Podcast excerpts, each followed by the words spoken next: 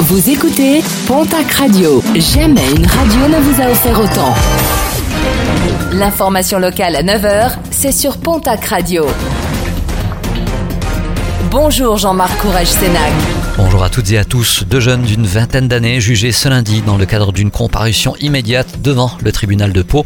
Ils sont poursuivis pour avoir volé une octogénaire sous la menace d'un couteau le 13 février dernier à Arudy. L'un des deux jeunes connaissait la famille de la victime. Une réouverture difficile, celle de la discothèque Le Pacifique à Orthès. Une plainte a été déposée par un jeune homme de 23 ans. Ce dernier affirme avoir été tabassé par plusieurs personnes à la sortie de l'établissement. Un jeune homme âgé de 19 ans aurait même été lynché à coups de barre de fer selon le témoignage de son père. Une enquête a été ouverte par les gendarmes.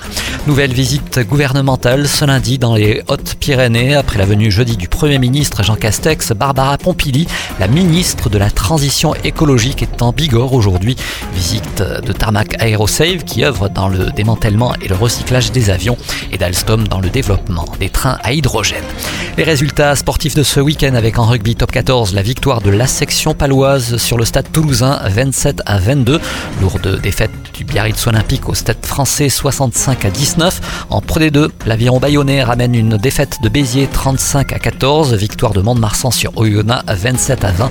Le stade montois désormais leader au classement. Toujours en rugby, le championnat national. Défaite du Stade Tarbes Pyrénées Rugby qui recevait le leader Massy 14 à 24. Défaite également de Dax à Albi 44 à 27. En basket Betclic Elite, la défaite hier lors du Classico de l'élan béarnais à Limoges 85 à 75.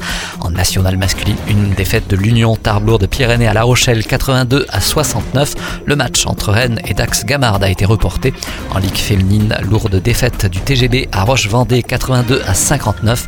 Basketland l'emporte sur Latte Montpellier 68 à 51. Et puis en football, Ligue 2 a noté la victoire du Pau FC qui recevait samedi l'équipe de Caen 1 à 0. Le TFC reçoit ce lundi au Stadium de Toulouse l'équipe du Havre. Coup d'envoi de la rencontre à 20h45.